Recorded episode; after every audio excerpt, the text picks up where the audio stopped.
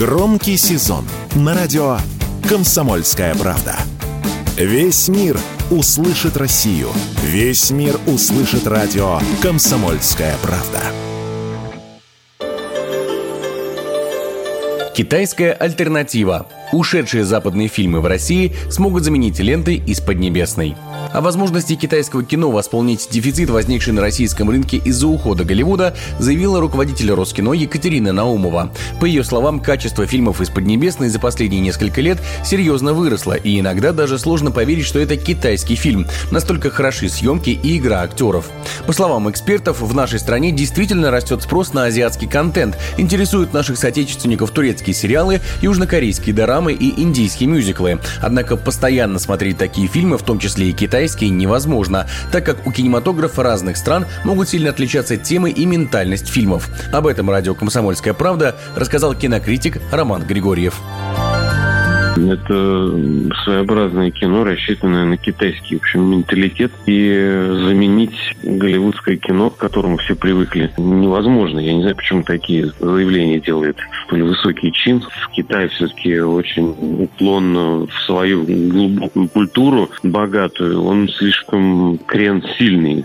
И нам эта культура, она интересна тоже на уровне кафе. Вот у меня рядом с китайской кухней, я иногда захожу. Но постоянно есть я китайскую еду не могу.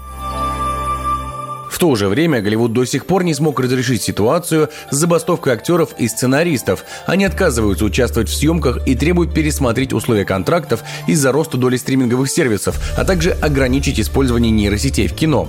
И такой момент – отличное время для расцвета локальных кинопроизводств, которые могут занять освободившийся рынок. Об этом радио «Комсомольская правда» рассказал главный редактор портала «Зум Фильм» кинокритик Александр Голубчиков любые локальные национальные кинематографии получают шанс на то, чтобы заполнить пустующую от Голливуда нишу собственным контентом и привлечь аудиторию к локальному кино. Это мы увидели уже на этапе постковидной, когда разные кинематографии выходили из ковида быстрее, чем американские. Это возможность для локальных кинематографий, которой пользуются уже вовсю и Китай, вовсю пользуется Индия, э, Южная Корея, Япония.